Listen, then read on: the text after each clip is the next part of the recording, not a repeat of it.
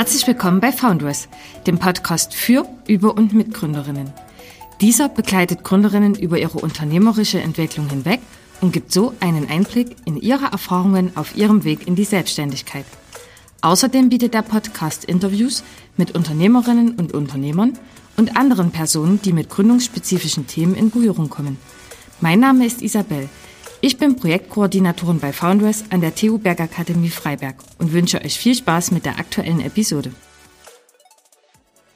15,7 Prozent. Diese ernüchternde Zahl beschreibt die Beteiligung von Frauen in Gründungsteams von innovativen Startups mit vorwiegend digitalen Geschäftsmodellen. Demgegenüber steht die Webdata Solutions GmbH als Erfolgsbeispiel. Dahinter stehen die Gründerinnen Karina Röllig, Sabine Maßmann und Dr. Hanna Köpke welche die Business Intelligence Software Blackbee entwickelten und seit dem Jahr 2012 gemeinsam zum Erfolg führen. Das gegründete Unternehmen steht für Expertise in den Bereichen Preisüberwachung, Preismanagement und Online-Marktforschung und hat sich zum Ziel gesetzt, über die weltweite Datensammlung und Analyse von Produkten und Preisen eine Entscheidungsgrundlage für Unternehmen zu bieten. Die Software Blackbee kann dank ihrer intelligenten, selbstlernenden Matching-Technologie alle Produkte aller Anbieter genau vergleichen im heutigen Interview spricht die Gründerin und Geschäftsführerin Karina Röllig über Herausforderungen und Erfolge auf dem Weg zum IT-Startup und den damit verbundenen Themen im Bereich des Female Entrepreneurship. Ja, liebe Karina, danke, dass du uns heute für ein Interview zur Verfügung stehst. Besonders als Geschäftsführerin eines Unternehmens im IT-Bereich freuen wir uns, dich als Interviewpartnerin für Foundress gewonnen zu haben.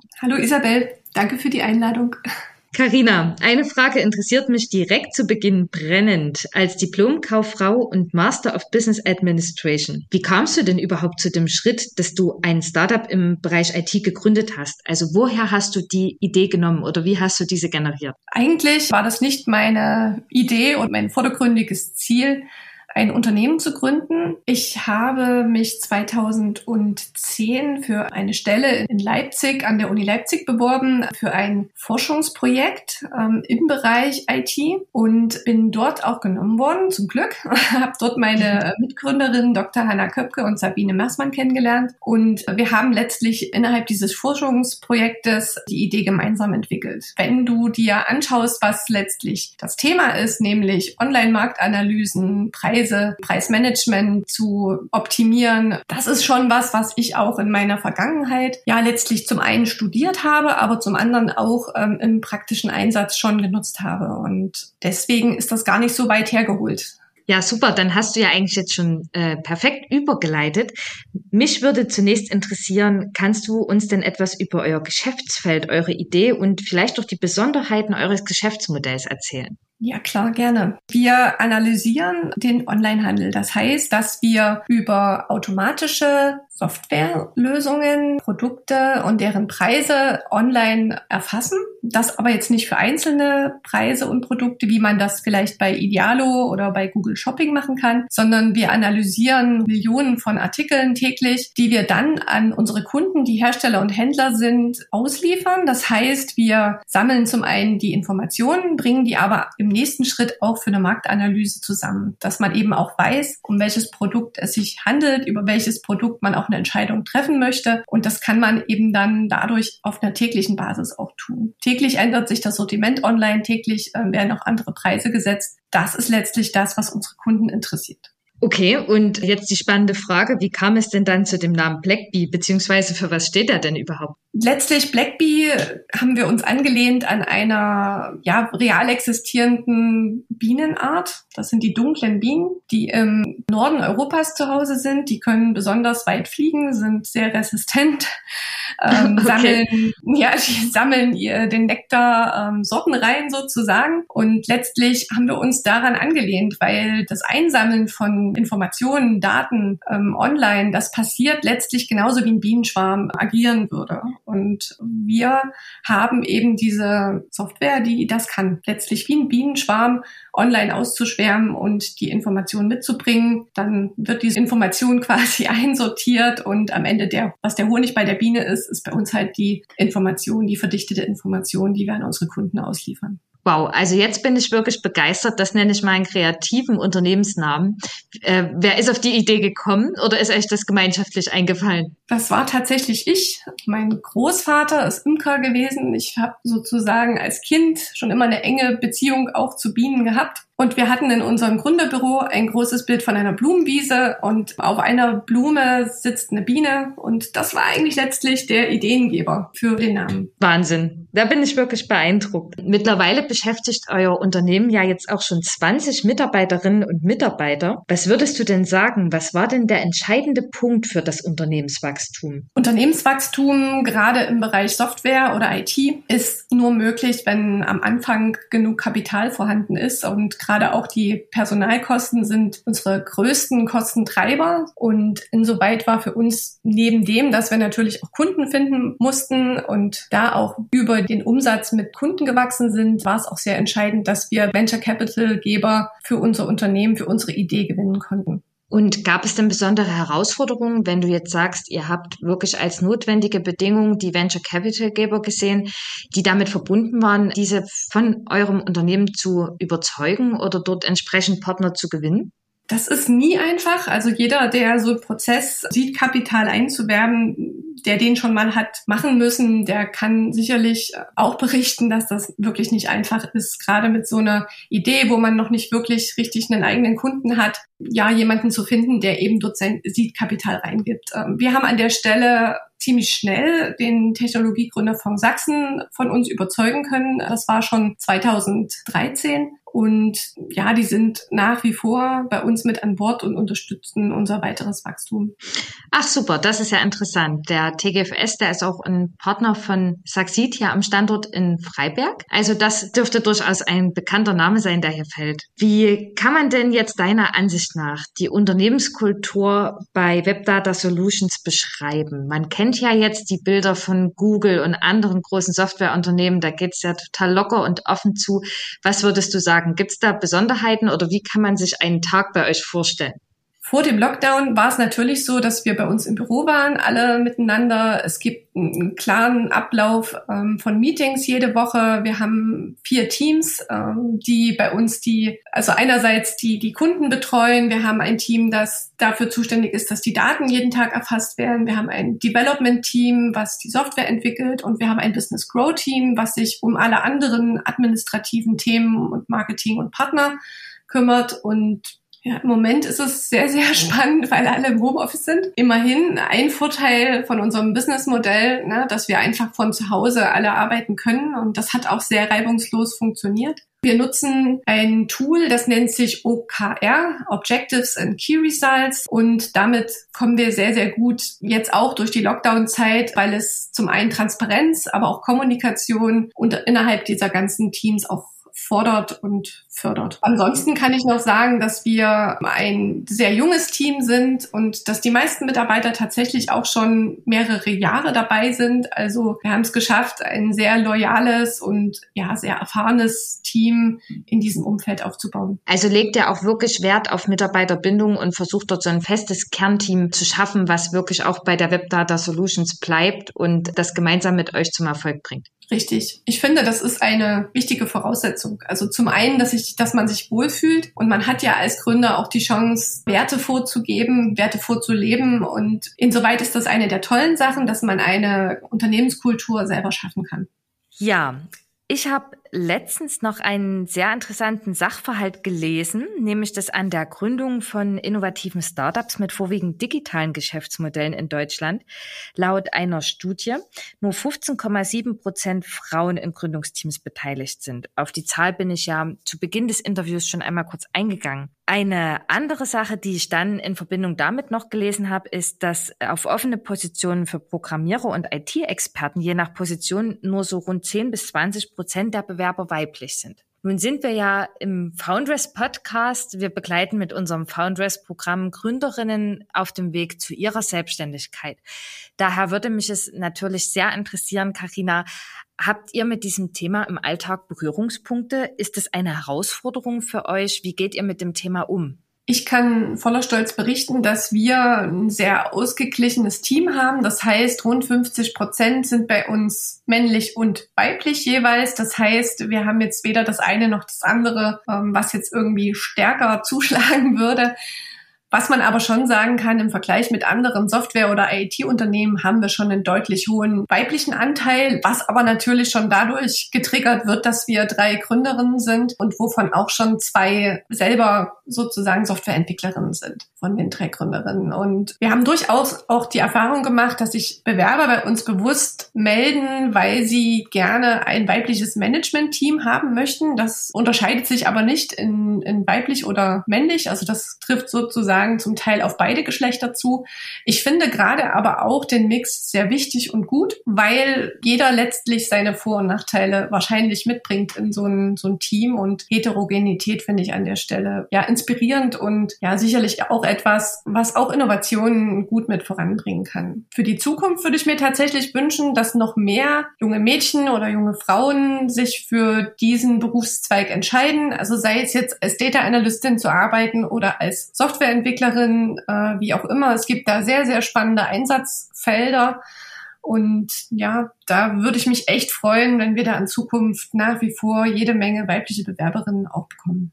Also würdet ihr auch sagen, dass das Wachstum eurer, ich sag mal, 50-50-Quote, die ja sehr äh, erfreulich ist, eher organisch getrieben war? Also ihr habt keine Maßnahmen in die Richtung ergriffen, dort wirklich aufzurufen und zu sagen, hey, begeistert euch für diesen Beruf oder wir wünschen uns mehr Frauen bei uns im Unternehmen. Das ist wirklich von selbst gekommen. Das ist sicherlich von selbst gekommen. Ich denke auch durch die Vorbildwirkung, die wir natürlich auch mit in den Markt äh, mit hinausstrahlen. Was wir machen, ist zum Beispiel, wir unterstützen diesen, oh Gott, diesen Mädchen-Zukunftstag oder wie heißt das? Moment. Girls Day, ne? Oder? Girls Day. Ja, danke.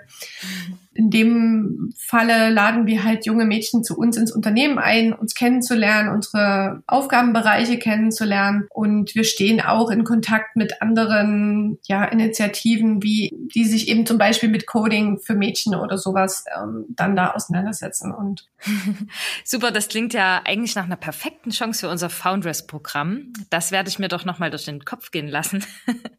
Denn ähm, mit dem Thema Vorbildfunktion hast du was ganz Tolles angesprochen. Ich bin nämlich darauf aufmerksam geworden, du bist ja auch in der Bundesinitiative Frauen Unternehmen sehr aktiv. Auch Foundress ist ja ein offizieller Partner der Bundesinitiative und bekommt darüber den ein oder anderen Kontakt zu einer Referentin in unserem Bereich. Mich würde natürlich interessieren, was hat dich denn dazu bewegt und wie unterstützt du die Initiative speziell im Rahmen deiner Tätigkeit? Ich werde ab und an zu Veranstaltungen eingeladen. Ja, das können eben ja sowas wie hier dieser Podcast sein. Das können aber auch Online-Events im Moment sein. Das waren vor dem Lockdown auch ja normale Events, wo einfach Frauen aus dem Bereich Gründen ganz allgemein zusammenkommen und letztlich anderen jungen Frauen Mut machen wollen, ja selber ein Unternehmen zu gründen und selber doch letztlich diesen Schritt zu wagen in die, in die Selbstständigkeit oder sich mit einem Team zusammenzufinden, um eben vielleicht vielleicht eine tolle Produktidee zu verwirklichen. Und das ist eigentlich schon alles, was ich tue in diese Richtung. Ähm, aber ich mache das gerne und mit Herzblut und bin auch gerne da für Fragen offen. Und gerade auch, wenn ihr da so ein Format hättet, wo Studentinnen vielleicht ähm, eine Fragerunde oder sowas gerne veranstalten würden, für sowas bin ich offen und mache das auch gern. Super, da sagst du nicht viel. Also ich finde, jede Beteiligung in dem Bereich ist auf jeden Fall anerkennungswert. Auch wir merken das ja in unserem Programm, dass die Frauen, die Kunden wollen, ganz viel Hoffnung und auch Fragen an diese Wall Role Models haben, die wirklich auch zu uns kommen und im Rahmen der Initiative ja auch deutschlandweit unterwegs sind und dort einfach mal von ihren Erfahrungen berichten. Also das finde ich wirklich eine, eine super Sache. ähm, hast du denn selber auch auf solche Formate zurückgegriffen, die Frauen im Bereich der Existenzgründung dabei helfen, Input und Kontakte zu vermitteln? Also um ganz ehrlich zu sein, 2011, 2010, 2011, also in der Zeit, wo wir uns überlegt haben, das Unternehmen zu gründen, da gab es eigentlich solche Formate noch gar nicht. Da war auch die Unterstützung Unterstützung für Frauen, glaube ich, nicht so sichtbar, wie es heute ist. Wir haben uns damals Hilfe und Unterstützung geholt von dem Gründernetzwerk Smile hier von der Uni Leipzig. Und ja, letztlich war es für uns aber auch wichtig, Berater zu finden, die sich auch mit dem Thema Software und Finanzen sehr gut auskennen. Und das ist letztlich auch eine, ein schwieriger Prozess gewesen, aber da haben wir mittlerweile auch ein sehr gutes Netzwerk aufgebaut. Also würdest du sagen, dass du dir auch noch mehr Unterstützung über den Zeitpunkt der Gründung hinaus wünschst? Normalerweise begleiten Gründernetzwerke ja eher bis zum Zeitpunkt der Gründung. Aber nun ist ja auch im Interview schon das ein oder andere Mal der Begriff ähm, Venture Capital oder Finanzgeber gefallen. Denkst du, das wäre sinnvoll, noch weiter über den Zeitpunkt der Gründung hinaus zu unterstützen? Ich denke ja, in jedem Fall. Da Gründen ja, das ist ein Prozess. Ja.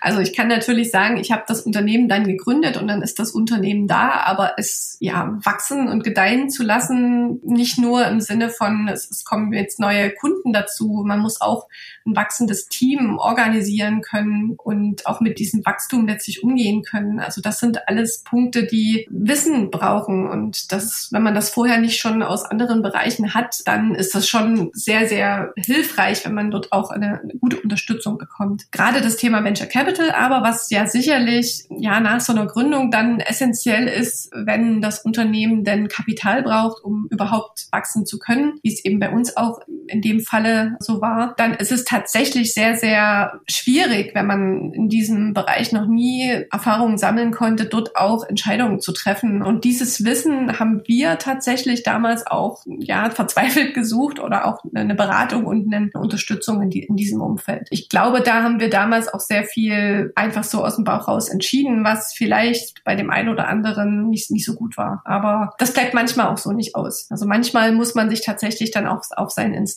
verlassen und Entscheidungen treffen. Es wäre aber, um auf deine Frage noch zu antworten, sicherlich hilfreich, wenn gerade der Bereich Finanzierung mit Venture Capital oder auch sonstige Finanzierung stark im Fokus ist. Aber daneben sehe ich auch ganz dringend die Themen Unternehmensführung, jetzt gerade was Personal und ja, Realisierung des, des Wachstums angeht. Also diese beiden Felder sind sicherlich auch essentiell für ein junges Unternehmen.